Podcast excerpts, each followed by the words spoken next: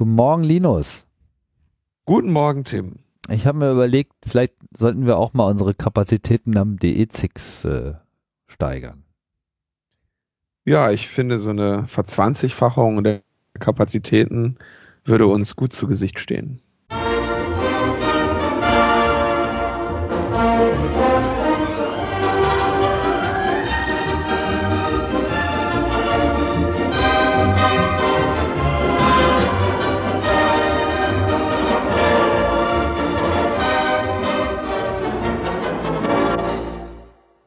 Logbuch Netzpolitik 131. Heute habe ich es richtig gesagt. Ich bin's, Tim, und äh, ich begrüße euch äh, alle hier beim Zuhören von Logbuch Netzpolitik, eurem Lieblingspodcast, da wo die Dystopie noch äh, Spaß macht. Und Linus, wie geht's dir so? Ja, es geht mir voran. Bist du müde, bist du? So ich bin ein bisschen müde, ja. Früh am Morgen. Ja, so früh, ja, ja, bei dir ist noch früh, das stimmt. Ja, ja stimmt. Bei mir ist die Woche ja schon vorbei. ja, ja, so ist das. Wollen wir ein bisschen, mit ein bisschen Feedback anfangen? Ja, sollen wir, äh, haben wir, aber also ich habe überlegt zu dem Feedback am Anfang, so Musik wäre noch zu früh, ne, weil wir kurz davor ja schon Musik hatten.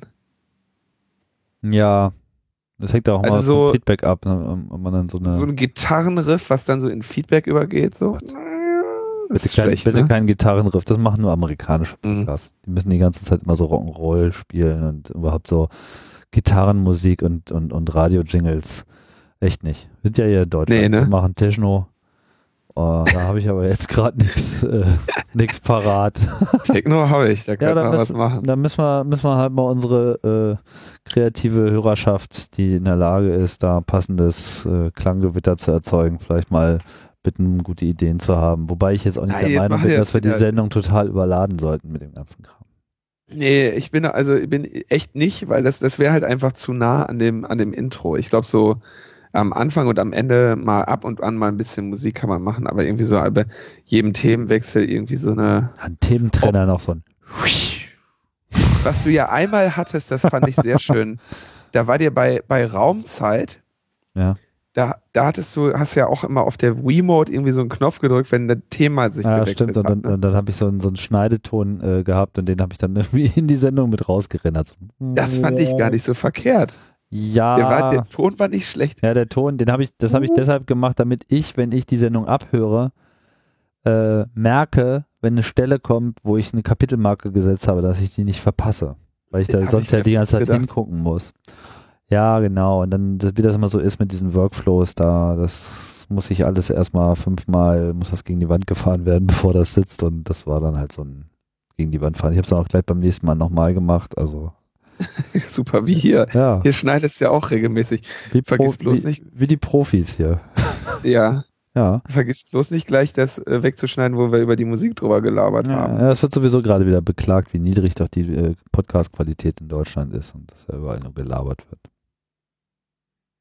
Was sollen wir denn mal? Sollen wir Musikpodcast machen oder was? Ja, keine Ahnung. Es muss alles jetzt irgendwie geschnitten, gefeatured und, und, und völlig überdreht sein. Ich, Der sagt halt, ich äh, halte mich da jetzt mal zurück. Ich kann in dem Zusammenhang nur auf eine Folge in einem äh, anderen meiner äh, Podcasts verweisen, die vielleicht manche schon gehört haben. Jetzt darf ich hier auch mal was pluggen und zwar die letzte Sendung äh, der Lautsprecher-Podcast Nummer 15, der ist 015, der Sender bin ich wo ich mich mit Podcast-Veteran Philipp Banse unterhalten habe. Und das ist äh, sehr interessant, weil wir da auch sehr viel über wie, wie USA das macht und, und, und, und was, was so hier in Deutschland gehen könnte, unterhalten haben.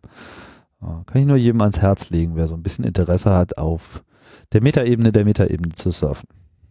Also das finde ich ja lustig. Äh, also Philipp und du sind ja wirklich die Podcast-Veteranen. Auf wen von beiden habt ihr euch denn geeinigt, wenn der Titel nur der Podcast bin ich äh, ist, lautet?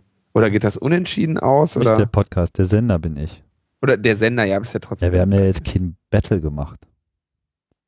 Aber ich habe noch Ach nie, ich hatte, ich hatte noch nie Philipp zu Gast. Also er hatte mich zwar schon dreimal zu Gast und auch mal als Co-Moderator und wir haben ja auch Projekte zusammen gemacht. Ja. Aber ich hatte ihn selber noch nie zu Gast. Das war jetzt insofern ein Novum nach zehn Jahren. Und das Ganze habe ich halt deshalb gemacht, weil er ja gerade dieses neue Projekt startet. Der Sender. Der Sender. Ah, und das war dann sozusagen der, der, der Anlass mal auch ein Review zu machen über A, was er halt überhaupt gemacht hat, weil ich glaube, das wissen viele auch gar nicht. Und B, auch äh, so seine Erkenntnisse äh, über das Format, zumal er ja eben auch tiefe Einblicke hat, in wie es im normalen Radio, also Deutschlandfunk und Deutschlandradio etc. Äh, abläuft und darüber hinaus eben jetzt auch noch eigene ähm, Projekte verfolgt mit dieser Genossenschaftsidee für so ein Sendeinstitut. Also alles sehr interessant, schönes Gespräch. Da freue ich mich drauf. Das, ähm, das möchte ich, da, da bin ich wirklich dran interessiert. Da freue ich mich drauf. Na, Das ist schön, den höre ich mir heute Abend an. Da freue ich mich drauf. schön. Ja, der äh, Küchenradio ist ja da noch an der Stelle zu erwähnen, finde ich ja auch ein sehr, sehr geiles äh, Podcast-Format von Philipp. Das ist auch, glaube ich, der, der Podcast mit den meisten Folgen überhaupt in Deutschland, oder? Das weiß ich nicht so genau, aber es ist auf jeden Fall, äh, wenn es eine Top 10 gäbe, ist der auf jeden Fall da drin. Also die letzte Folge ist 381, das haben jetzt Ja. so viele nicht hinbekommen. Es gibt natürlich auch so ein paar Daily-Podcaster und so, die auch schon absurde Zahlen erreicht haben. Wobei ich denke, wenn man das mal nach Stunden rechnet und so, also wer hat sozusagen am meisten Stunden Podcast produziert, da könnte ich mir dann wiederum ganz äh, gute Plätze vorne ausrechnen. Mm, Das auf jeden Fall, das auf jeden Fall. Aber da ist Philipp auch ein harter Konkurrent. Ist er auf jeden Fall immer gewesen und äh, wir haben auch immer gegense gegenseitig unsere Messer aneinander geschärft. Ja, super. Also ja, macht ihr, schärft ihr mal weiter. Hauptsache, ich komme dabei, dabei nicht unter die Räder, um mal noch weiter die, Genau, die äh, Metaphern hier zu, zu schärfen. genau. Und äh, für, für die geneigten Logbuch äh, Netzpolitik-Hörer, die äh, sich jetzt ohnehin schon wundern, warum wir uns irgendwie über sowas unterhalten, gebe ich dann gleich mal einen Küchenradio-Tipp, auch wenn ich den selber noch nicht gehört habe. Aber hier ein äh, Gast unserer Sendung, nämlich der Ulf Bürmeier, der war auch äh, jüngst bei Küchenradio zu Gast, Küchenradio Wieder ein halbes Jahr her. 378. Na, ist ja egal, haben wir noch nie erwähnt. Äh, Und der ist Mythos Burmeier. Bur, Burmeier. Der war auch bei uns Bür- mal Bür- Gast, Tim. Hast? Wieso, man spricht das Burmeier aus, aber schreibt sich Ja. Bürmeier, egal. Ja. Ja, natürlich war er bei uns zu Gast, das habe ich ja gerade gesagt, aber äh, so. deswegen ja der Bezug, ja, aber da erzählt er halt über was anderes, nämlich wie so seine Zeit in den USA war. Darüber hat er ja bei uns nicht gesprochen. ja. How I Learned to Love the United States. Genau. War auch eine ganz nette Sendung. Gut, genug geplagt. Feedback Time. Nö, nö, ich finde, man kann noch mehr pluggen. Was weiß, hast du noch was zu pluggen? Ja, ich habe einen, einen, einen sehr interessanten Podcast gehört, darauf bin ich aufmerksam geworden, weil äh, mich, weil auf Twitter Leute erwähnt haben, dass, äh, dass einer der Sprecher dort so klingen würde wie ich. was, was, was, was tatsächlich stimmt. Ja, der hat eine sehr ähnliche Stimme, aber äh, mit dem habe ich nichts zu tun. Ähm, und zwar ist das ein Podcast von ähm, Metronaut. Ja. Aber der Podcast heißt Metro Laut. Und die hatten den Frank zu Gast und haben sich über, ähm, Verschwörungstheorien. über Verschwörungstheorien unterhalten. Mhm. Das war, fand ich auch ganz, äh, ganz interessant, das Gespräch. Die haben sowieso äh, immer ganz, ganz gute Podcasts. Metro Laut erscheint nur sehr selten, aber so meine Lieblingsfolge davon ist, ist jetzt auch schon bald ein Jahr alt mit dem äh, wohlklingenden Titel Züge anlacken. Die fand ich sehr schön mit einem Graffiti-Sprüher. Das hat mich, die hat mich nachhaltig äh, auch äh, interessiert, die Folge. Dann haben wir jetzt drei Podcasts empfohlen. Damit können wir jetzt auch echt äh, die aufhören weiter zu empfehlen, oder? Denke ich auch. Ja. Jetzt aber Feedback. Aber wusstest du, dass die Amis gar nicht auf dem Mond gelandet sind?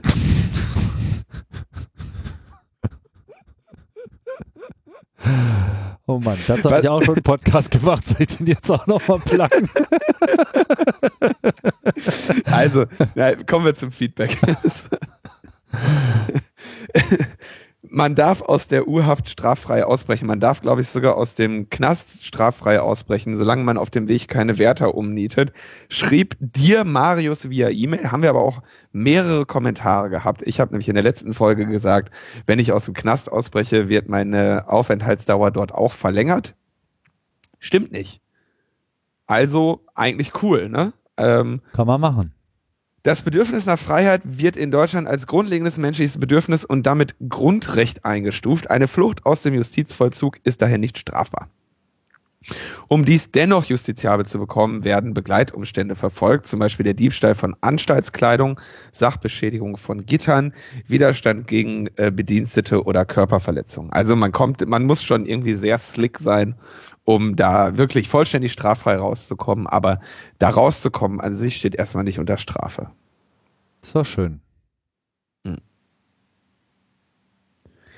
wer, sich, äh, wer sich nackt durch Gitter zwängt und heimlich entkommt, handelt rechtskonform. Außer, dass er dann nachher nackt auf der Straße steht und da dann wahrscheinlich gegen irgendein Jugendschutzgesetz oder sowas verstößt. Wir haben ja in der Regel, haben wir ja das, das öffentliche Leben ganz gut abgedeckt mit Gesetzen. Ähm, aber, okay. Das war ein Hinweis. Dann die Videos von Barrett Brown gibt's noch äh, und sie sind sehr langatmig. Das könnte aber auch sein, dass ich mir das einfach nur als Notiz hingeschrieben habe, weil äh, ich habe mir das dann mal angeguckt. Und das ist also, also ein sehr, ähm, ja, also man kann sich diese Videos anschauen von Barrett Brown, wie er dann, weiß nicht, von jahrelanger Heroinsucht erzählt und, und in mehreren Folgen dann eben von, von seinem Hass auf diesen FBI-Beamten und allen anderen Mist in seinem Leben irgendwie redet. Ähm, das finde ich schon sehr, sehr ähm, bedenklich wiederum überhaupt, dass man einen Menschen für sowas bestraft, der sich da wirklich äh, ein Karriereende herbeigeredet hat. Und ähm, ja, das ist also, das kann man sich eigentlich auch gar nicht angucken. Ja, aber äh, fand ich ganz, mh, hm, ja, äh, also die gibt's noch, weil ich ja sagte, die wären wahrscheinlich aus dem Internet verschwunden, aber das äh, aus dem Internet verschwindet nichts. Zumindest, und, zumindest äh, nicht das, von dem man möchte, dass es äh, verschwindet.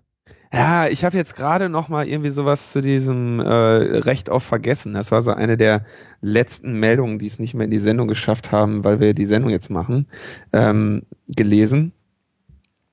Ähm, wer weiß, vielleicht verschwinden doch äh, mehr Sachen aus dem Internet, als man will, oder die, die man möchte, dann doch. Oder kommt ja auch immer drauf an, wer was will. Keine Ahnung. Mhm. Na, und dann gab es noch, ein, äh, ein, noch eine, eine äh, Debatte in den Kommentaren, ob denn nun ähm, so äh, quasi man Anbietern vertrauen soll, die Ende-zu-Ende-Verschlüsselungsmethoden anbieten, die man nicht vollständig selber unter Kontrolle hat. Also, darunter fallen dann natürlich iMessage, weil man da mit keiner Form, in keiner Form in Kontakt mit dem Schlüssel kommt. Äh, darunter fällt, wenn Google es denn umsetzen wird, wovon ich, wo, wo, wo im Moment noch die Zeichen draufstehen, solche JavaScript äh, ähm, Zaubereien, um irgendwie ähm, Ende-zu-Ende-Verschlüsselung da reinzubringen. Ähm, ja, das, also um da kurz zu, da, da ist eigentlich nur das zu, zu sagen, was ich eigentlich letzte Woche schon in der Sendung gesagt habe. Die reine Lehre der IT-Sicherheit, die vertreten wir jetzt irgendwie als, äh, als äh, aufgeklärte äh, Community irgendwie seit 20 Jahren. Und äh, man kann sehen, wohin uns das gebracht hat. Äh, worum es hier aber geht, ist eben Methoden auch für Anbieter plausible deniability zu geben für eben vergangene Nachrichten oder für zukünftige Nachrichten richten. Und vor allem darauf zu sorgen, dass dafür zu sorgen, dass irgendwie ähm, Geheimdienste nicht mehr einfach irgendwo ein Kabel dran halten und sofort alles haben. Mhm. Und natürlich kann man sich dann da hinstellen und sagen, ne, ne, ne, aber wenn Google dann irgendwie einen anderen äh, JavaScript und so, und dann kann man das ja immer noch brechen. Ja, kann man. Aber äh, das finde ich auch eine sehr, sehr mutige Äußerung von jemandem, der irgendwie einen Computer benutzt, der sowieso irgendwie von 20 äh, Geheimdiensten der Welt geohnt werden kann. Ähm, plus von dem Werbenetzwerk und man sowieso irgendwie jeden Scheiß darauf installiert. Also man kommt bei IT-Sicherheit äh, vom Hundertsten ins Tausendste. Und das ist ja auch, ich meine, genau diese Gedanken zur Anwendung zu bringen, ist ja das, was ich auch jeden Tag beruflich tue. Ähm, und da bringe ich natürlich auch genau diese Einwände zur Sprache. Man muss nur aufpassen, dass man sich eben, dass man dann nicht irgendwie im Nichtstun verharrt, sondern dass man sich eben die Schritte äh, raussucht, die ähm, signifikante Verbesserungen für äh, große Angriffsflächen ähm, bieten. Und da gehört es natürlich zu, wenn solche Anbieter solche Verfahren jetzt an, anbringen. Ja, wenn sie die jetzt wieder backdooren oder dann auf auf Straf äh, äh, auf, auf irgendwelche Warrants oder Befehle dann doch wieder Einzelpersonen angreifen oder die, die Schlüssel rausrücken, schön und gut. Das Entscheidende ist aber, dass man erstmal die Masse der Bevölkerung schützt.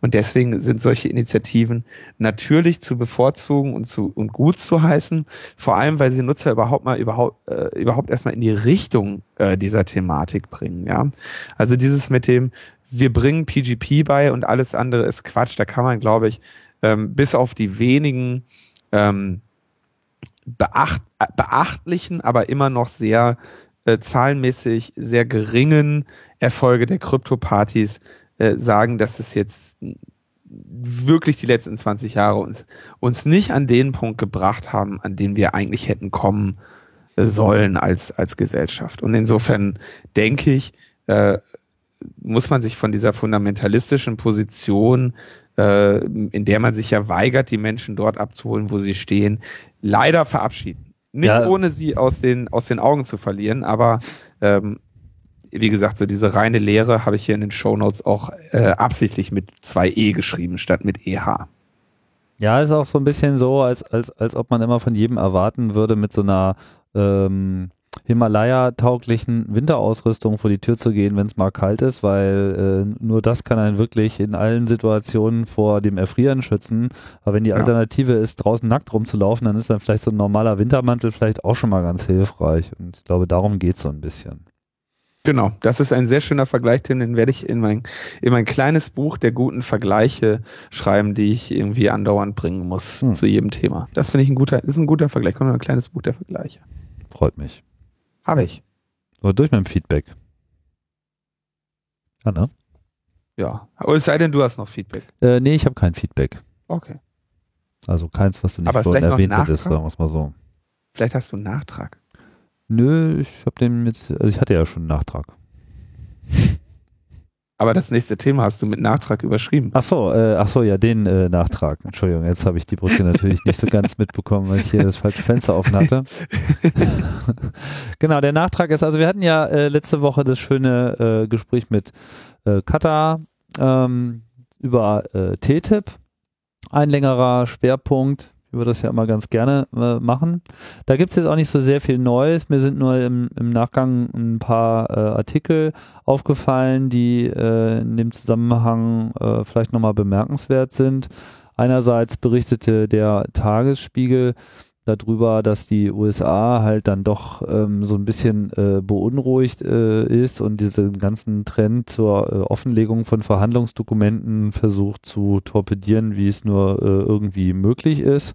Also auch so direkt zuständige Mitarbeiter der EU-Regierung sollen also nur so in Ausnahmefällen da äh, Zugang bekommen. Man fragt sich halt wirklich, was das, was das soll. Und es ist ja auch sehr interessant zu sehen, dass auch genau das derzeit also nicht nur das, aber dass das so eine der Sachen ist, die in der Öffentlichkeit auch tatsächlich mit ähm, zunehmenden Naserümpfen ähm, zur Kenntnis genommen werden. Es gibt ja verschiedene Ebenen der ba De Debatte. Viel geht in diesen ganzen Lebensmittelverbraucherschutz rein, weil wir wissen, dass ne, das äh, bringt ja die Gemüter mehr in Wallung, als wenn man sich jetzt über Netzpolitik oder Urheberrecht unterhält. Und ähm, ja, was ja auch äh, passiert ist, ist, dass in Griechenland äh, da neue linke Popstars in die Regierung äh, gekommen sind, die ja schon eine ganze Menge Welle gemacht haben und wo es halt äh, derzeit ja im Wesentlichen um die neue oder möglicherweise neue Aushandlung der Modalitäten der äh, griechischen Konjunkturgesundung und Schuldentilgung äh, geht. Ähm, meldet euraktiv.de, das ist so ein europäisches äh, Nachrichtenmagazin, also was sich konkret auf Brüssel ähm, konzentriert, was wir im Übrigen hier auch mal erwähnen sollten, weil was, was ich mit Bicycle Mark übrigens äh, immer gemacht habe, ist, dass wir auch so immer mal so Quellen genannt haben. Da war auch Euraktiv mal dabei, weil die äh, veröffentlichen nämlich alles auf Englisch, auf Französisch und Deutsch. Das heißt, selbst wer jetzt so europäische Nachrichten mal verfolgen möchte und dann immer das Problem hat, dass wenn man was Deutsches gelesen hat, dann das nicht so auf Englisch oder in anderen Sprachen teilen kann, da ist man also bei Euraktiv äh, ganz gut unterwegs. Sie sind recht informiert. Die fokussieren halt auf Europa Und äh, da kommt halt auch dieser Artikel her und er meint halt, das hat einer der Minister, ich weiß jetzt gerade gar nicht, äh, wer das jetzt genau war. Auf jeden Fall meinten sie halt so, ja, also sie würden auf gar keinen Fall für TTIP stimmen. Weil, weil sie halt einfach und das haben wir ja hier mhm. ausreichend äh, mhm. er, erwägt, einfach da äh, das nicht sehen. Das ist ja so eine neue linke Welle, die da jetzt so ein bisschen äh, scheint losgetreten worden zu sein. Man weiß noch nicht so richtig, wie weit das trägt, ob die jetzt überhaupt so weit ähm, erfolgreich sind. Aber äh, so oder so, ich bin mir nicht ganz so sicher, wie das auf der Abstimmungsebene läuft, aber ich glaube, so eine gewisse Veto-Macht haben sie schon. Noch sind sie ja Mitglied man sehen. Ja, das haben sie, das haben sie noch nicht abgesagt, ne? Das haben die eigentlich, die haben ja echt mal ganz gut reinen Tisch gemacht da in Griechenland. Ja, mal gucken. Ich meine, ein Schäuble hat sich äh, ja eine, eine blutige Nase geholt, aber ich habe so den Eindruck, dass die, dass die ganz populär sind derzeit noch äh, in in Griechenland, weil sie halt wirklich einen anderen Ton setzen. Ne? Also ich meine, jetzt haben sie als erstes mal so die ganze Ministerautoflotte verkauft. So unter anderem so ein 750.000 Euro BMW und so und fahren halt irgendwie Taxi, Straßenbahn und äh, der Finanzminister fliegt halt Economy Class durch Europa. So. So ein schönes Foto, wo er so in der Economy Class umringt von Journalisten irgendwie sitzt, aber halt so ganz in normal. In der Mitte oder am Rand? äh, am Gang. nee, aber das ist schon, ist schon eine coole Sau. Der fährt ja auch mal irgendwie mit einem ähm, Motorrad durch die Gegend. Kann ich übrigens sehr empfehlen. Ich habe in den letzten Tage ähm, mir mal so auf YouTube ein paar Vorträge von ihm angeschaut, weil äh, noch so aus einer Zeit, wo nicht absehbar war, dass er mal äh, griechischer Minister, äh, nicht Präsident, aber Minister werden würde. Und der hat ja schon wirklich eine sehr dedizierte Meinung zu diesem gesamten äh, Komplex und äh, kann auch sehr gut argumentieren, spricht auch hervorragend Englisch. Also eine, eine spannende Personalie. Ja, ich bin da, äh, will da jetzt gar nicht irgendeine so mh, soll ich sagen, ich bin da jetzt nicht Fanboy, ich finde es nur, nur, nur spannend, ähm, wie jetzt auf einmal diese ganze äh, Diskussion auch um Gerechtigkeit innerhalb Europas und Solidarität da äh, neu aufbricht und äh, gerade Deutschland halt ein bisschen schlecht dasteht. Wir sehen aber auch, dass halt EZB und andere Kanäle jetzt natürlich auch ordentlich dagegen hauen und äh, es ist so ein bisschen Clash of the Cultures an der Stelle. Und ähm, ja, ist äh, zumindest mal eine Debatte, die ja von so Gruppen wie Attac etc. im Prinzip ja schon seit Jahrzehnten geführt wird, aber die jetzt auf einmal auf so eine äh, politische Ebene gehoben wird. Und das kann nur gut sein, diese Diskussion auch mal zu führen. Ja, ähm, ich weiß zwar nicht, ob die gerade wirklich eine Diskussion führen oder ob das, ob da nicht schon der offene Krieg ist, aber äh, ich werde, ich bin da auf jeden Fall auch sehr gespannt, äh, ob der Entwicklungen. Genau. Andere Entwicklungen gibt es in den äh, USA. Und zwar steht da demnächst nämlich die Abstimmung über Netzneutralität äh, innerhalb des äh, FCC an. Ich weiß gar nicht, wie übersetzt man den FCC am besten. Federal Communications Commission. Ja, aber das ist ja so ein bisschen wie unsere, ähm, wie heißt denn das hier bei uns in Deutschland? Bundes, BNetzA? Bundesnetzagentur, genau, die übernimmt so ein mhm. bisschen die Rolle. Also sozusagen da, wo es eben darum geht, konkret die Regeln aufzustellen für die Telekommunikationsunternehmen. Und da äh, ging es ja schon lange hin und her. Da gab es ja auch viele äh, böse Vorwürfe, dass der Chef ja da irgendwie von Comcast äh, kam er sogar daher, oder ich weiß jetzt immer so ganz genau. Ja. Und ähm, dass es lange Zeit einfach nicht danach aussah, als ob sich das äh, zum Guten entwickeln äh, würde, ja. Ich will nur noch ganz kurz, äh, die Geschichte fing ja noch früher an, wenn ich das noch kurz einwerfen Na, darf. Sicher. Denn es gab in den USA ja schon mal von der FCC eine Netzneutralitätsregulation. Ja. Und die wurde 2014, Logbuch Netzpolitik berichtete, von Verizon vor einem Berufungsgericht weggeklagt. Und der, äh, der, der, das Argument von Verizon, mit dem sie vor diesem Berufungsgericht Recht bekommen haben, war, dass die rechtliche Grundlage äh, für ein Einmischen der FCC gefehlt habe in diesen, in den Bereich des Internets. Die haben also quasi gesagt, also deren Argument war, ihr dürft gar nicht hier. Internet, habt ihr nichts mit zu tun. Wo kommen wir denn da hin? Und genau darauf, deswegen wollte, habe ich dich an der Stelle gerade unterbrochen, auf genau darauf will der Wheeler jetzt reagieren, indem er sagt, na okay, dann stellen wir das Internet rechtlich dem Telefonnetz gleich. Und damit ist es dann ein Universaldienst, der unter eine strikte Kontrolle der FCC gehört. Sorry. Und darüber wollen sie jetzt am 26. Februar abstimmen. Mhm. Genau, da gibt's dann auch entsprechende äh, Aufmerksamkeitsgenerierung. Die IFF hat so einen Internet-Countdown gestartet. Das ist jetzt zum aktuellen Zeitpunkt nochmal 20 Tage hin. Also am 26. Februar findet das Ganze äh, statt. Und parallel entwickelt sich dazu natürlich auch eine entsprechende Debatte hier in Europa. Also ich weiß nicht, inwiefern das da direkt davon getriggert ist. Mir ist eigentlich was Interessantes aufgefallen und zwar unser äh, Vizepräsident der äh, Europäischen Kommission und äh, außerdem der äh, zuständige Kommissar für digitalen Binnenmarkt, ja, also nicht hier Herr Oettinger, sondern der Andros äh, Ansip, ein estnischer äh, Politiker und übrigens auch Chemiker, also Wissenschaftler, darauf wollte ich hinaus. Ähm, der äh, ist ja schon so am Anfang ein bisschen aufgefallen, als äh, ihn da Julia Reda äh, früh äh, dazu gebracht hat, da, äh, ich glaube, was war das, äh, auf Twitter irgendwie Stellung zu nehmen, etc. Und das hat er irgendwie alles ganz gut hm, angenommen und es machte früh den Eindruck, dass er, ähm, sagen wir mal, ein, ein der Debatte recht empfänglicher Mensch zu sein scheint.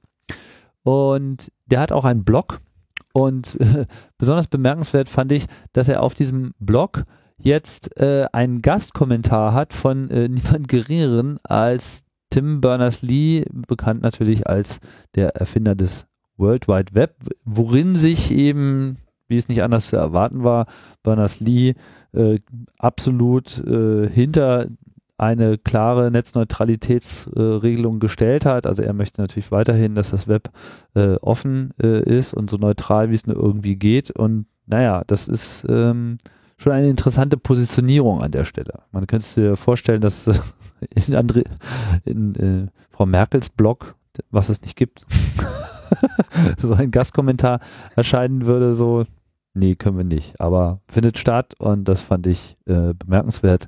Link ist in den Shownotes. Genau, um nochmal auf die USA zurückzukommen, dass wir, also dass dieser Umschwenker des äh, Herrn Wheeler ähm, den heftet sich jetzt die, heftet sich die IFF wahrscheinlich auch zurecht ähm, als einen großen Erfolg des der Community an. Well done, Team Internet beginnt der Artikel. Ähm, denn es ist schon so, dass, also was USA und Netzneutralität angeht, da wurde jetzt echt so dieses gesamte letzte Dreivierteljahr wirklich die Trommel gerührt. Die haben das Thema echt ähm, aufrechterhalten. Ne? Mhm. Und ähm, auch diese, den Wheeler da in seiner Position ähm, bekehrt. Ähm, er sagt oder er kündigt an, also was er ja machen will, ist, er sagt nur, okay, ich will dafür sorgen, dass wir regulatorisch zuständig sind. Darüber stimmt dann die Kommission aus irgendwelchen Gründen selber ab. Und, und dann sagt er, ähm, das, und dann sagt er, dann kommen wir mit unseren Regeln, ja. Und those will be the strongest open internet protection rules ever proposed by the FCC. Ähm, und zentral will es ihm natürlich dann darum gehen, ähm, dafür zu sorgen, dass ähm, keine Beeinträchtigung oder Blockierung von rechtmäßigen Inhalten durch Provider stattfinden darf. Rechtmäßig haben die da immer noch drinstehen. Das ist am, am Ende alles, was die, äh, was dann die, die Urheberrechts äh, Industrien wirklich interessiert. Ne? Rechtmäßig heißt, ein nicht rechtmäßiger Inhalt kann natürlich trotzdem noch blockiert werden. Da will sich die FCC nicht einmischen. Also diese ganzen Urheberrechtssperren und sowas sind, sind ausgenommen. Terrorpropaganda-Videos oder was man sonst noch irgendwie verbieten kann. Ähm, Ausbruchanleitungen aus der Urhaft. Nein, man Scherz. Aber äh, also man kann irgendwie ähm, also sie wollen quasi illegale Inhalte immer noch äh, verbieten können, aber für diesen, für das zentrale Marktargument des, des Ausbremsen von Konkurrenten oder des, des Erheben von doppeltem äh, Brückenzoll zwischen Anbietern und Konsumenten sollte dann schon ein entscheidender Riegel vorgeschrieben, äh, vorgeschoben sein. Und wenn ich mich nicht täusche, sogar für, äh, für äh, Kabel und kabelloses Internet. Mhm. Ähm, das war, oh, wobei da bin ich jetzt vorsichtig, das ist eine äh, Sache, wo ich mir nicht hundertprozentig sicher bin.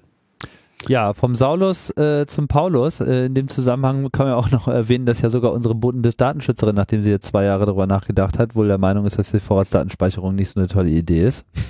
Ja. Also, glaube ich, ist überhaupt so die erste Wortmeldung, die so von ihr äh, bekannt geworden ist, seitdem sie in diesem Amt ist. Aber äh, immerhin, ne? Also es scheint durchaus zu funktionieren noch, dass man manche Leute mit Argumenten äh, erreichen kann. Das äh, ist zwar in gewisser Hinsicht shocking, aber schön auch. Ja, kurz, ich kann das kurz bestätigen. Also es soll vor allem auch für mobiles Breitband, also für, für mobile, für, sorry, für äh, Mobilnetze gelten. Ähm, bei der ersten Netzneutralitätsregulation war das nämlich nicht so. Da haben sie eine große Netzneutralitätsregulation hingeschrieben und haben gesagt, alles hier Internet und so weiter. Aber mobil ist gesagt, ja nicht Internet. Mobil, bei mobil gelten andere Anforderungen und daher diese ganzen Regeln nicht. Wenn man das im Hinblick auf die Zukunft betrachtet, ähm, ist es natürlich ein Problem, wenn mobile Netze ausgeschlossen werden. Denn man sieht ja schon, dass sich das alles zu diesen mobilen Netzen hinbewegt. Ja, ja bestes in, Beispiel der neue Telekom-Hybrid-Anschluss, der so eine Melange genau. aus DSL und äh, LTE ist. Also die Unterschiede, die sind eigentlich nicht mehr zu Und andere Länder, in, in denen die Entwicklung nicht so schnell vorangegangen ist wie in, in westlichen Staaten, die überspringen ja im Prinzip diese gesamte zu Hause Internet und einen PC haben Phase und landen jetzt so im Zeitalter der äh, Tablets und, äh, und Smartphones. Ja, da gibt's, da gab es nie Landline-Internet. Gut, die sind jetzt auch nicht von der US-Netzneutralitätsregulation betroffen, aber ähm, die Entwicklung Mobile is the future. Ja, ja Afrika vor allem, ne? Also wo auch, Afrika. wo auch Landline, also wo das auch durchaus mal probiert wurde, ist aber einfach keinerlei ähm, Zukunft hatte, weil jedes Stück Kupfer, was da in irgendeine Erde vergraben wird, einfach zehn Minuten später wieder ausgebuddelt wurde. Ähm, da hätte dann theoretisch zwar Glasfaser mehr geholfen, weil das kann man eben nicht so gewinnbringend verkaufen wie Kupfer, aber äh, daran war halt dann zu dem Zeitpunkt noch nicht dran zu denken. Und jetzt ist natürlich mit LTE und dann eben auch so mit Fifth Generation äh, Internet äh, sieht halt niemand die Notwendigkeit, auch wenn es die natürlich für urbane Ballungsräume wie bei uns definitiv nach wie vor gibt. Siehe dazu auch unsere Debatten in der Freakshow. Ist übrigens auch, äh, also was, ich weiß ja nicht, ob Sie es wussten, aber in deutsche Mobilfunknetze oder einige deutsche Mobilfunknetze setzen zum Beispiel auch auf so bis zu 70 Prozent einfach Mikrowellenverbindungen. Also die haben gar kein Kupfer in der Erde liegen und diese Netze in, in vielen anderen Ländern auch nicht. Und wir haben uns da mal, mach ja äh, ein bisschen mit Mobilfunksicherheit, äh, da haben wir uns mal bei so einem äh, Test in einem Land über äh, Zugänge am, am Ethernet äh, an so einer Mobilfunkbasisstation äh, Gedanken gemacht und da äh, Sicherheitsvorschläge zu entwickelt. Und äh, da wurde dann auch gesagt, so, äh, warte mal, wenn wir von der Sicherheit der Mobilfunkstation sprechen, dann sprechen wir eigentlich äh, in der Regel von Kupferdiebstahl, weil der größte Sorge war halt, dass die ganze Mobilfunkstation einfach weggetragen wird ähm, und nicht so sehr, dass da jetzt einer das Ding hackt und so oder sich dann irgendwie in den LTE-Core vorkämpft oder was auch immer. Naja, ähm, wir schweifen ab. Ähm, der was, was wird passieren, wenn die FCC das macht? Wie gesagt, Verizon hat es 2014 schon mal weggeklagt, dass die FCC ihn da reingefunkt hat und ähm, AT&T und Verizon äh, wetzen natürlich jetzt auch schon die Messer, sind aber einigermaßen besorgt, weil ja Obama vor ein paar Monaten schon gesagt hat, dass genau die Entwicklung, die da jetzt stattfindet, von ihm politisch gewünscht ist. Aber der AT&T Vice President of Regulations, der Herr Hultquist, ähm, ist nach wie vor sicher, dass die FCC nicht das Recht hat, ohne das Internet ohne vorherige eingehende Marktanalyse als Universaldienst zu klassifizieren. oh zumal das Netz, das ist interessant, zumal das Netz eher ein Informationsdienst sei als ein Telekommunikationsdienst. Aha. Deswegen sperren sie Was auch immer alle ist, dass er das als, also dass er das überhaupt als Dienst bezeichnet. Das ist geil. Wenn die FCC die Umklassifizierung vor einem Berufungsgericht verteidigen muss, wird sie sich mit diesen und anderen Argumenten auseinandersetzen müssen. Mit anderen Worten, äh, das, ihr landet damit sofort wieder vor vom Berufungsgericht, klar. Ja? Das lassen wir uns nicht gefallen, das ist ein Markthemmnis. Wobei uns ja in den Kommentaren gesagt wurde, wir sollen nicht mehr von Markthemmnissen sprechen, sondern von Allgemeinheitsschutz. Ah. Sagte der Peter. Sagt er das? Ja. Warum? Also das wäre dann ein All Netzneutralität wäre ein Allgemeinheitsschutz äh, und ein Markthemmnis und da hat natürlich der äh, der Cheflobbyist gegen Regulierung bei AT&T natürlich äh, was gegen und ein Anwälteteam dran gesetzt, ist klar. So ist sie, die USA. So ist sie. So sind sie. Ja, so sind sie. Die beste Demokratie. Ja, aber äh, unsere Telekommunikationsanbieter sind ja auch mit allen Wassern äh, gewaschen und gehen mit dem, mit dem Trend.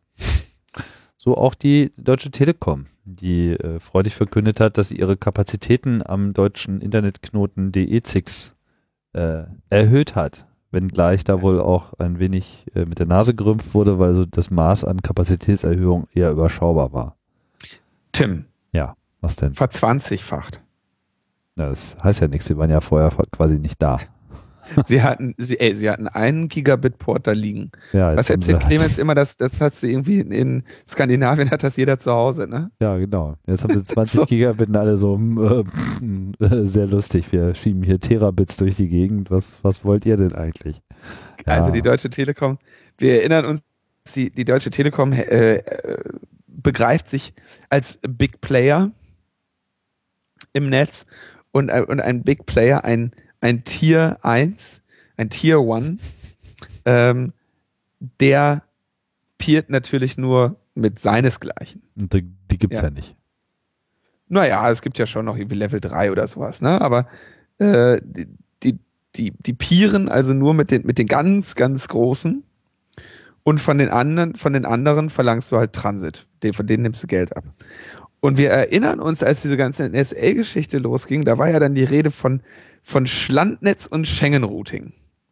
Das waren ja die Stichworte. Die wurden ja auch von, von der Telekom damals so reingebracht, weil die Telekom sagte, ja, das wäre doch super, wenn wir einfach innerdeutsch routen, weil äh, wir erinnern uns, dass auch das hatten wir damals ausführlich erklärt. Clemens hatte das erklärt.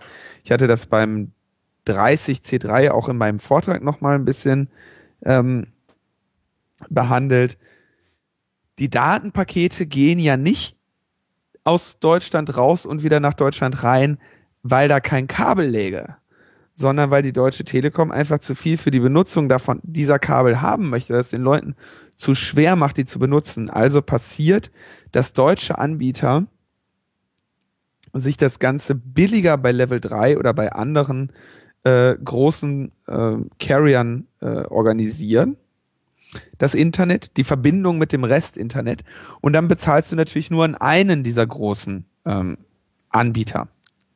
Ähm, das heißt, was weiß ich, ich, ich als kleiner deutscher äh, Internetanbieter muss irgendwie zusehen, dass ich auch das ganze Internet erreichen kann. Also kaufe ich mir Kapazität oder Transit oder was auch immer bei Level 3 und dann komme ich überall hin. Und die Deutsche Telekom macht mir ein Konkurrenzangebot, das ist aber teurer und deswegen nutze ich das nicht. Und die, das war, ist natürlich für die Deutsche Telekom entgangener Gewinn. Und deswegen wollen sie natürlich eigentlich schon ganz gerne, ähm, dass die, die Leute bei ihnen irgendwie sich anschließen. Ein, die gleichzeitige Entwicklung war aber natürlich die des D6 als inzwischen, glaube ich, weltweit größten Internet Exchange oder ist es immer noch nur Europas größter Internet Exchange? Äh, D6 ist jetzt wohl der größte ja, weiß ich nicht, wie das in Asien aussieht. Ich glaube, sie sind die größten. Aber also, sie spielen auf jeden Fall ganz oben in der ersten Liga mit. So viel ist klar. Ja, und da haben sich dann, was dann passiert ist, da haben sich einfach alle da hingelegt und beim D6 einmal bezahlt und dann stecken sie da an kann man sich jetzt so vorstellen, ne, an einem großen Netz, also wie so ein großer Router. Es natürlich sind natürlich ganz viele Switches, aber sie stecken halt an die, stecken da jetzt wenigstens mal dran und dann können sie sich mit den mit allen, die da dran stecken, auf äh, Peering Agreements einigen. Und da hat die Telekom auch ein Kabel liegen und das dessen Kapazität wurde jetzt halt von einem ein Gigabyte Kabel, Gigabit Kabel auf zwei 10 Gigabit Ports äh, erweitert. Wow. Und ähm, jetzt sagt die, die Telekom sehr stolz dazu in einer Pressemitteilung, da das Netz der Telekom mit fast allen großen Netzbetreibern direkt zusammengeschaltet ist, benötigte sie die größere Präsenz am D6 eigentlich nicht. Das war ja so deren Haltung früher. Allerdings hatten andere Anbieter eine verstärkte Nutzung des Netzknotens als Voraussetzung für die Re Realisierung des Internets der kurzen Wege definiert. Mit anderen Worten, die, die haben halt gesagt, wir liegen am D6, wenn ihr euch da auch hinlegt, dann können wir uns verbinden und dann ist gut. Und das Alternativangebot der Telekom war ja, ja, wir haben ja, unser Internet liegt ja woanders aber das Kabel dahin, das kannst du bei uns mieten. Gar kein Problem. Hm. Dann können wir ein Internet der kurzen Wege hier bei uns bei, bei der Telekom machen. Und da haben die äh, anderen Anbieter natürlich gesagt, nee, komm, ja, mach mal, mach mal ernst hier, leg mal an D6. Aber es ist sehr schön, wie sie das da so, andere hatten das jetzt definiert. Ja, gut, dann beugen wir uns dem natürlich. Die Telekom schlägt jetzt vor, dass sich alle Anbieter darauf selbst verpflichten, also selbst verpflichten habe ich jetzt mal so dazu geschrieben, Daten ohne Umwege durch andere Rechtsräume vom Sender zum Empfänger zu leiten. Im Netz der Telekom ist das Internet der kurzen Wege schon heute realisiert. Die Telekom will weitere Partner für dieses Modell gewinnen. Also es ist so geil, wie die das schildern, ja. Im, im Netz der Telekom ist das Internet der kurzen Wege schon heute realisiert. Natürlich, in jedem, bei mir zu Hause ist das Internet der kurzen Wege auch realisiert. Wenn mein, mein Home-Server mit meinem Netbook äh, oder mit meinem iPad oder hat der Geier was gesehen redet, dann ist das Internet der kurzen Wege. Vom Wohnzimmer über den Flur ins Schlafzimmer. Also das ist echt geil, was sie, also das ist ein, ein PR-Sprech. Ähm, wunderbar. Die Telekom will weitere Partner für dieses Modell gewinnen.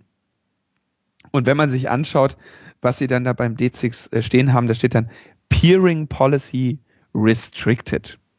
Äh, mit anderen Worten, sie werden wahrscheinlich da jetzt ähm, weiter versuchen, irgendwie Geld zu verlangen. Ja, also ich glaube nicht, dass sie da jetzt halt offen peeren mit allen und sagen, hey, die Daten müssen frei sein. Denn vom Peering steht in dieser Pressemitteilung überhaupt nichts drin. Da steht nur, ja, Verzwanzigfachung der Kapazitäten und gegen die Abhörbarkeit und hier äh, Internet der kurzen Wege. Also das ist schon echt, ähm, ja.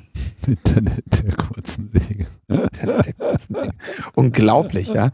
Also weil Lichtgeschwindigkeit, Lichtgeschwindigkeit, Freunde, wir können die, wir können das Glas echt dreimal um den Äquator legen, das ist uns völlig egal, ja. Naja, okay. So sind sie. Ähm, es ist, es ist natürlich nicht schlecht, aber wir müssen halt mal schauen, was sie jetzt daraus machen und wie sie jetzt versuchen, die anderen, die am D6 liegen, irgendwie äh, zu melken. Äh, wenn, weil nichts anderes wird die Telekom letztendlich äh, damit äh, vorhaben. Wäre jetzt mal so meine bösartige Unterstellung. Aber vielleicht belehrt sie uns da auch eines Besseren. Vielleicht wird das Internet der kurzen Wege dann äh, bald äh, Realität. Kommen wir ähm, zur Innenpolitik. Ja, da gab es eine, eine sehr interessante, ein sehr interessantes Vorkommnis im BND-Untersuchungsausschuss. Ähm, diese Woche war das, glaube ich, ne, diese Sitzung.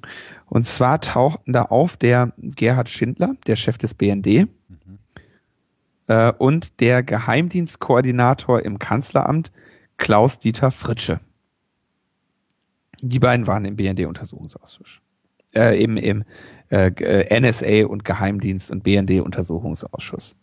Und haben sich dann da hingesetzt und haben freimütig, so steht es geschrieben, über eine bisher unbekannte Operation jetzt, äh, berichtet.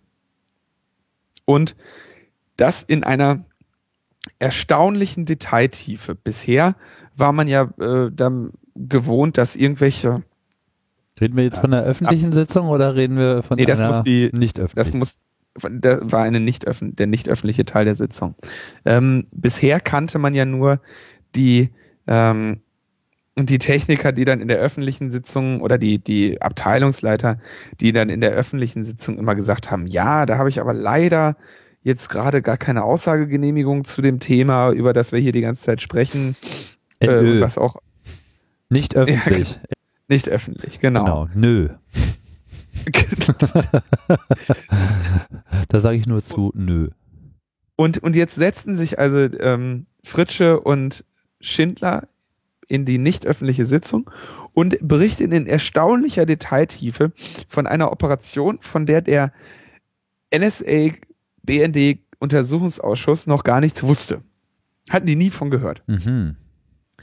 Und diese Sitzung war auch nicht vorher als geheim eingestuft worden, was dazu führte, dass so die Mitarbeiter der Abgeordneten im Raum saßen, mit im Raum saßen und auch die, die nicht die sonst erforderliche Sicherheitsprüfung hinter sich hatten. ähm, kurze, kurze, äh, kurze Anekdote. Wenn man in diesem Untersuchungsausschuss sitzt oder in diesen Untersuchungen, in Ausschüssen grundsätzlich, sitzen dann an dem runden Tisch sitzen die die Politiker, die Mitglieder dieses Ausschusses sind, was weiß ich, ne, da sitzt dann Konstantin von Notz da und ähm, in der Regel so hinter denen sitzen dann die Mitarbeiter, so eins, zwei Mitarbeiter oder halt der Mitarbeiter, den sie mit dem Thema betraut haben und das ist dann, das sind dann diejenigen, die äh, natürlich einen großen Teil der, der politischen Arbeit äh, des, des Abgeordneten im Hintergrund dann erledigen. Ne? Das, sind, das sind direkte Mitarbeiter. Die sitzen da. So, wenn diese Mitarbeiter jetzt in die geheime, äh, in die nicht öffentlichen Teile oder in die als geheim eingestuften Teile der Sitzungen des Ausschusses möchten, müssen sie vorher eine Sicherheitsüberprüfung über sich ergehen lassen, die durchgeführt wird, wenn ich mich nicht täusche, vom Verfassungsschutz. Also der muss mindestens noch auch nochmal seinen äh, Senf dazu abgeben. Ich weiß nicht, ob die allein nicht zuständig sind. Dann bekommen sie halt, stimmt, das ist ein längerer Prozess, aber dann bekommen sie halt irgendwann Clearance. Oder auch nicht. Oder auch nicht. Und das kann sich natürlich auch mal hinziehen. Und das ist natürlich auch ein politisches, oder da bietet sich natürlich auch die Möglichkeit eines politischen Mittels, da vielleicht diese Prüfung hinzuziehen und dann nochmal die Leute dahin zu bestellen oder Einwände irgendwie ausräumen zu lassen oder so.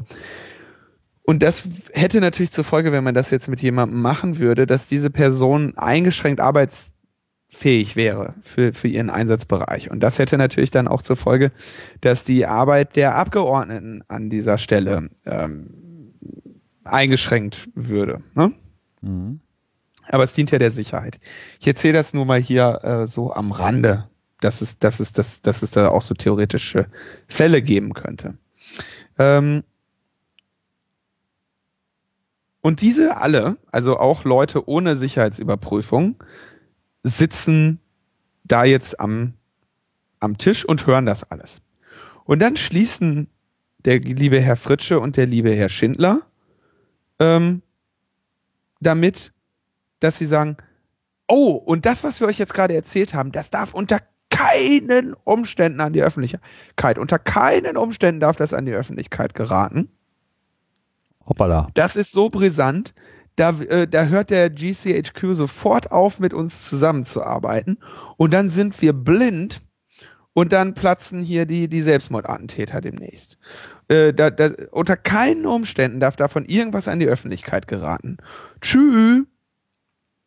Und so sitzen halt dann die, die, die Abgeordneten da und die, die nicht sicherheitsüberprüften Mitarbeiter und die sicherheitsüberprüften Mitarbeiter und haben jetzt gerade von einer Operation gehört, von der sie nie zuvor gehört haben.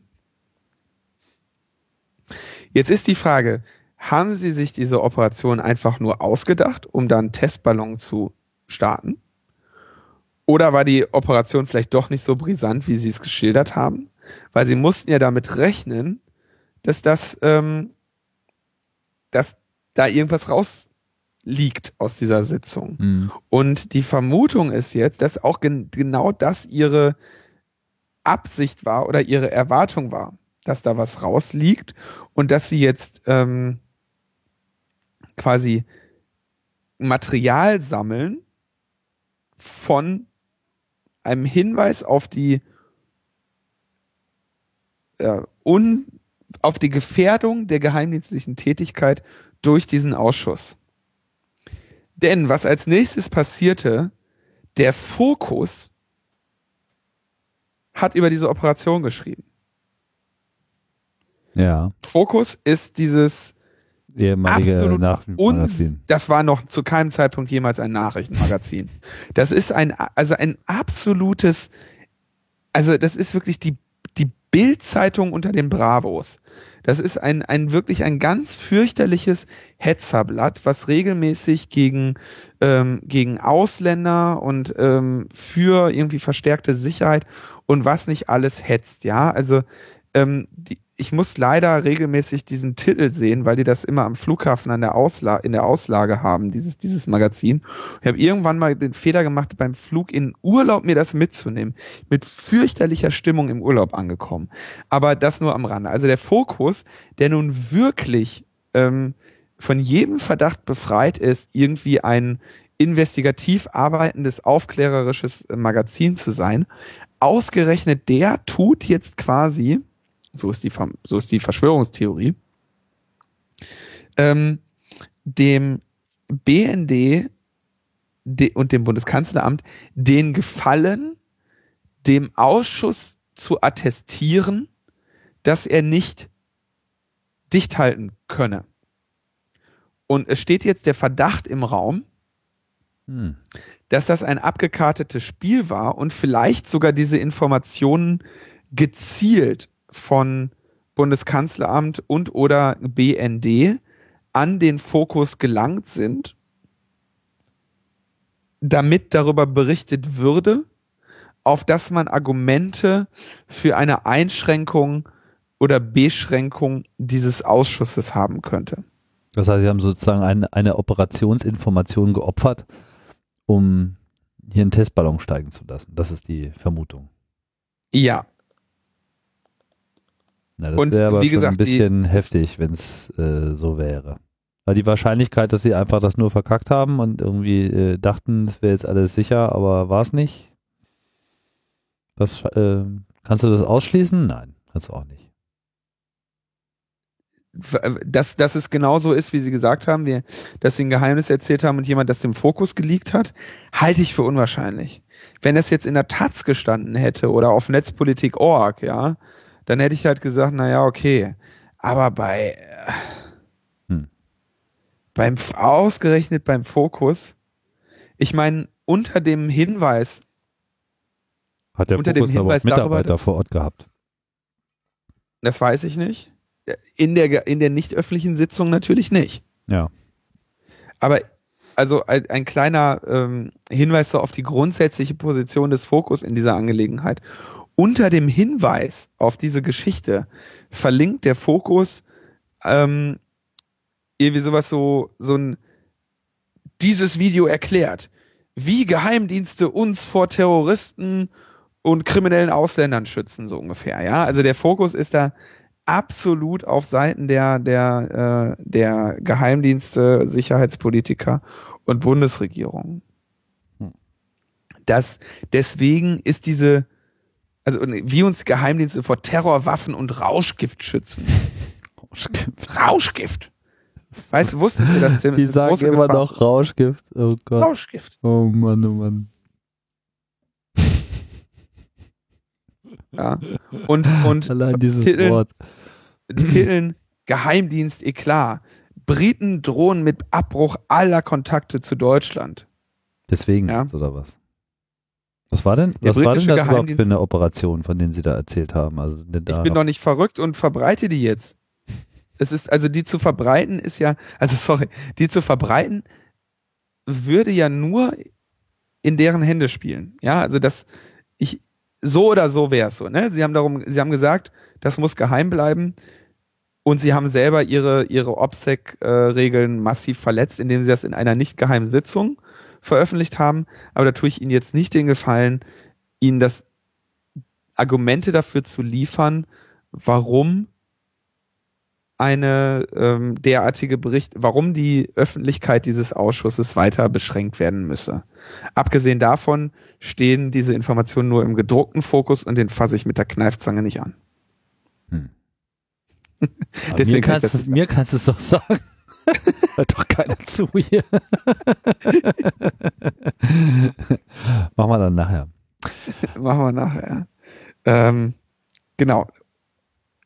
Das ist äh, gleichzeitig stellen wir fest, dass es ja immer wieder äh, unmissliebig Äußerungen der Missliebigkeit darüber gibt, dass Netzpolitik.org diese Live-Blog-Nummer äh, macht aus dem aus dem Ausschuss. Sie sagen, ja, es kann nicht sein, dass das immer wieder alles in der Presse landet. Also sie machen da immer weiter. Also sie wollen das einschränken. Und dann fragt man sich natürlich, warum sie ausgerechnet, ausgerechnet die höchsten ähm, Tiere da raus marschieren und, und irgendwie mal frei aus dem Nähkästchen plappern und am Ende sagen, ach, äh, übrigens, pst, das riecht schon ein bisschen. Riecht ein bisschen. Ninos, haben wir's für die Woche? Wir haben es, weil ja die nächste Sendung relativ bald kommt und wir dann dann noch mal ein bisschen was da was zu machen. Genau. So sieht's nämlich aus. Also haben wir ich euch jetzt schade, dass du nicht auf diese schöne Verschwörungstheorie so angesprungen bist, wo doch alles diese Woche im, im Namen der Verschwörung steht. Ist das so? ja, wegen diesem Metro Laut mit Frank. Weil alle irgendwie ihre 23. Ich habe ja meine 23. Sendung schon, äh, ist ja schon eine Weile her. Da kann ich auch noch Ach mal ja, was du hast recht, das, war, das hätte man noch dazu sagen müssen. Äh, Kalle Kornblum und John F. Nebel haben sich der Verschwörung gewidmet, weil sie die 23.